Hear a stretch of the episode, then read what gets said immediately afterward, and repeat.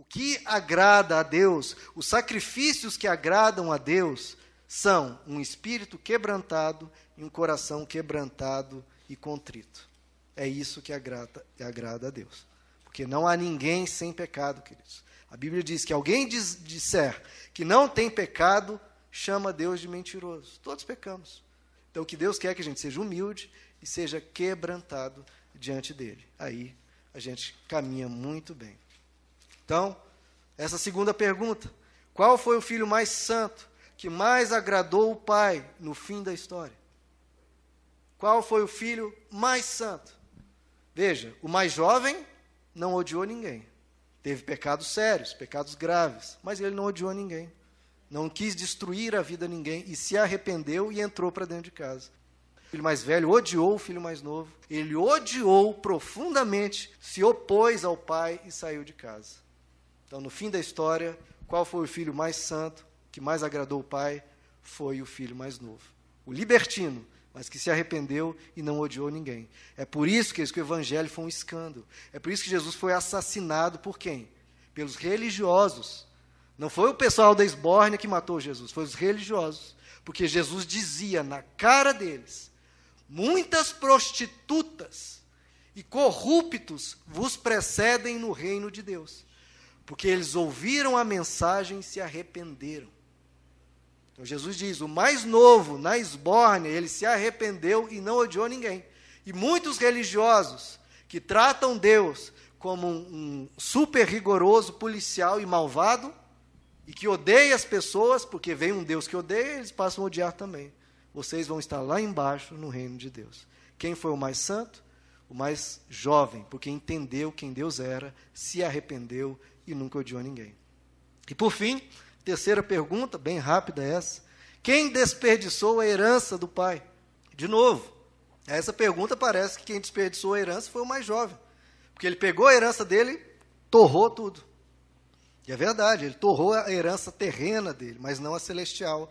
Porque ele se voltou para Deus e entrou para dentro de casa, para dentro da eternidade, para junto de Deus.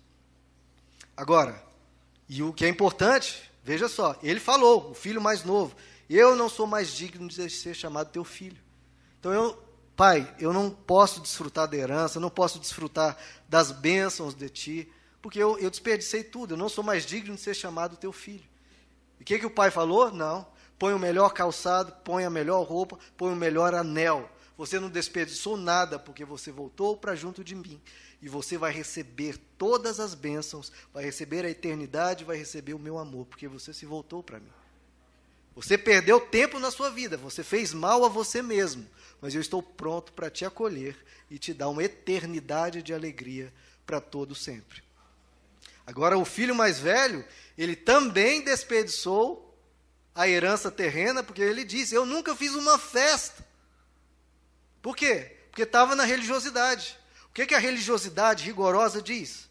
Você não pode dançar como o pai, fez uma festa para todo mundo dançar. Você não pode ouvir música alegre e o Pai, Deus, botou música, botou o povo para dançar. Você não pode fazer nada. Quanto mais a sua vida for cinzenta, sem graça e chata, mais santo você é. Como se isso fosse sinal de santidade. Como se Deus quisesse que o ser humano fosse um ser triste e não ter feito o planeta tão lindo, tão maravilhoso, tão cheio de coisas para desfrutarmos para o ser humano ser feliz. Me diga, queridos, quem fica feliz com um ser humano triste? Deus ou o diabo?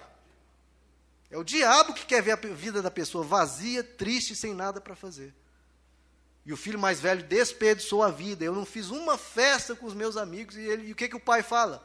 Você não fez porque você não quis. Porque tudo que eu tenho é para você festejar, meu Deus.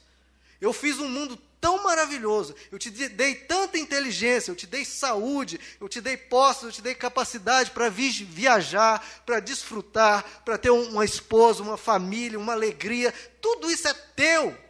Desfrute, se alegre. Por que, que você não está fazendo festa? Por que, que você não está celebrando? Porque você caiu numa religiosidade que não tem nada a ver com o Evangelho.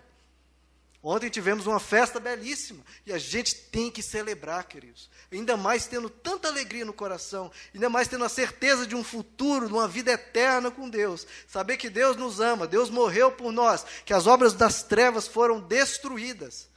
E que nós podemos só celebrar, só celebrar, e a eternidade no céu vai ser só celebração. Então, meus amados, vamos festejar, não vamos ser como aquele filho. Eu sou teu escravo, eu não faço nenhuma festa. Porque se você chegar no céu e falar, Deus, eu fui super santo, eu não fiz nenhuma festa, eu trabalhei como escravo, Deus vai virar para você, mas por que, que você fez isso? Nunca te pedi isso. Eu pedia para você celebrar, eu pedia para você se alegrar. O que, que o apóstolo Paulo diz? Regozijai-vos, alegrai-vos, outra vez vos digo, regozijai-vos é para celebrar, porque você é o filho do Pai Celeste. Se isso não for um motivo para dar muita festa, eu não sei o que, que poderia ser. Então, o filho, com toda a riqueza ali, desperdiçou porque não viveu. E pior, ele perdeu não essa herança terrena, mas perdeu a celestial, porque ele ficou fora de casa, porque odiou, criou no coração essa rança, esse ódio. Não quero um pai tão misericordioso, tão bom. Ficou fora de casa o mais novo, ele até tentou, né, falar: "Não, pai, eu não mereço todas essas bênçãos, toda essa alegria". E o pai falou: "Olha, meu filho, fica quietinho, deixa eu te abençoar, vamos festejar". E tentou ajudar o mais velho também, meu filho, entra, vamos celebrar. Vamos celebrar com seu irmão, vamos fazer festa para você, vamos fazer festa de todo tipo. Mas não, ele não quis entrar para a alegria do pai.